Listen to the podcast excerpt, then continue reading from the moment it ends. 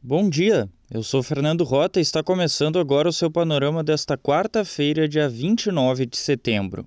E hoje, antes de começar, um recado importante sobre o panorama. Em primeiro lugar, gostaríamos de agradecer a confiança de vocês pelo nosso trabalho. Ter chegado até aqui só foi possível por causa da parceria de vocês que nos escutam e leem todos os dias. No entanto, o Panorama é uma startup que passa por altos e baixos. Agora, nossa equipe decidiu que é hora de fazer uma pausa e encerrar as atividades. Então, na próxima sexta-feira, você vai receber nossa última curadoria.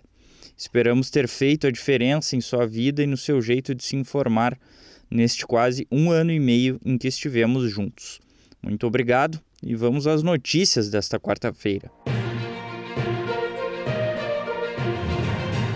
Em depoimento à CPI da Covid, nesta terça-feira, a advogada Bruna Morato afirmou que o governo federal tinha um pacto com a operadora de saúde Prevent Senior para validar o tratamento com o chamado kit Covid, composto por medicamentos sem comprovação científica contra a doença, como a cloroquina. A Prevent teria trabalhado junto com o chamado Gabinete Paralelo, que é um suposto grupo de especialistas que daria conselhos sobre a pandemia ao governo governo para validar o tratamento precoce, destaca o Globo.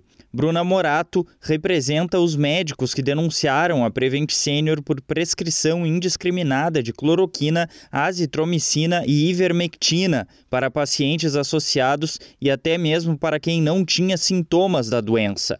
A Agência Nacional de Saúde Suplementar autuou a empresa nesta terça-feira por não informar os pacientes que eles estavam sendo medicados com o chamado kit Covid. GG. A bolsa brasileira fechou com forte queda de 3,5% nesta terça-feira, na maior perda desde 8 de setembro. No câmbio, o dólar subiu para 5,42 centavos, no maior recuo do real desde maio. O Estadão explica que o clima desfavorável no exterior diante da situação econômica da China e o avanço da inflação global, além de um cenário local pouco favorável, com chance de prorrogação do auxílio emergencial e risco de intervenção na política de preços da Petrobras causou a turbulência no mercado. O governo depende da aprovação do projeto de imposto de renda para financiar o novo Bolsa Família, que foi rebatizado de Auxílio Brasil. Com o projeto parado no Senado, o governo estuda a possibilidade de, então, prorrogar o auxílio emergencial, furando assim o teto de gastos. Por outro lado, a Petrobras anunciou nesta terça-feira que vai elevar o preço do diesel vendido às distribuidoras. O diesel passa em média de R$ 2,81 para R$ 3,06 por litro, destaca o G1. Com o novo valor do combustível, quem não ficou nada contente foram os caminhoneiros, que começaram a se organizar para uma nova possível paralisação, destaca o Poder 360. O presidente da Petrobras, general Joaquim Silva e Luna, já avisou que não tem intenção de mexer na política de preços da empresa. Seguindo a cartilha, num evento ao lado do presidente Jair Bolsonaro, o presidente da Câmara, Arthur Lira, disse que o preço alto é culpa do ICMS, que é um imposto estadual.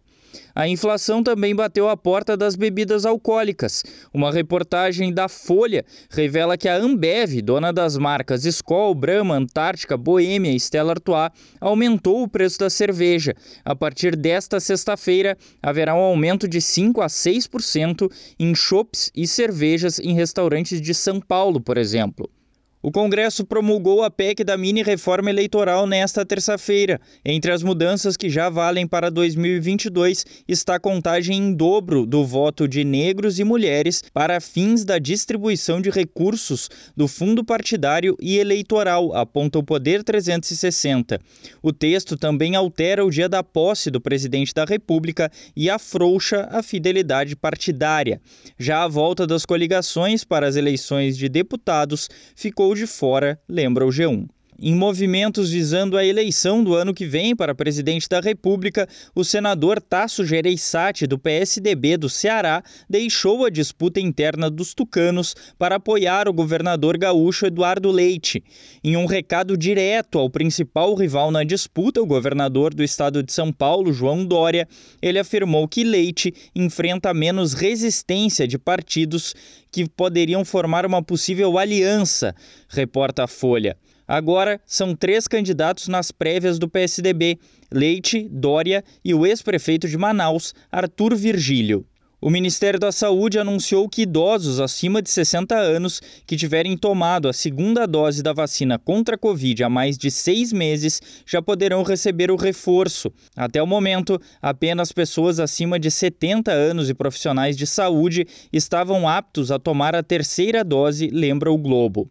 O Brasil registrou nesta terça-feira 818 mortes por Covid-19.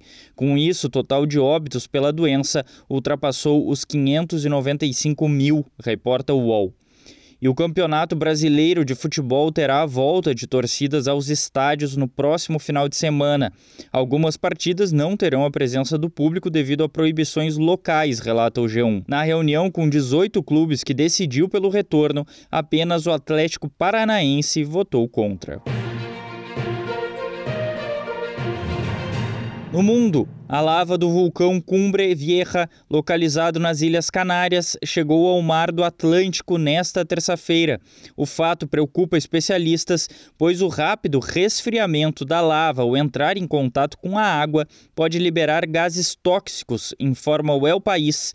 Não há, até o momento, o registro de mortos ou feridos em decorrência da atividade vulcânica na ilha. Até 10.500 motoristas de caminhão e avicultores receberão vistos temporários no Reino Unido em uma tentativa de evitar interrupções na cadeia de suprimentos antes do Natal, informa a CNN.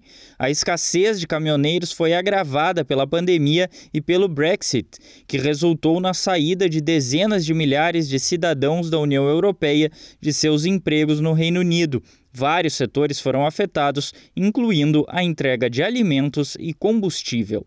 O panorama de hoje fica por aqui. Tenha uma excelente quarta-feira. Até mais!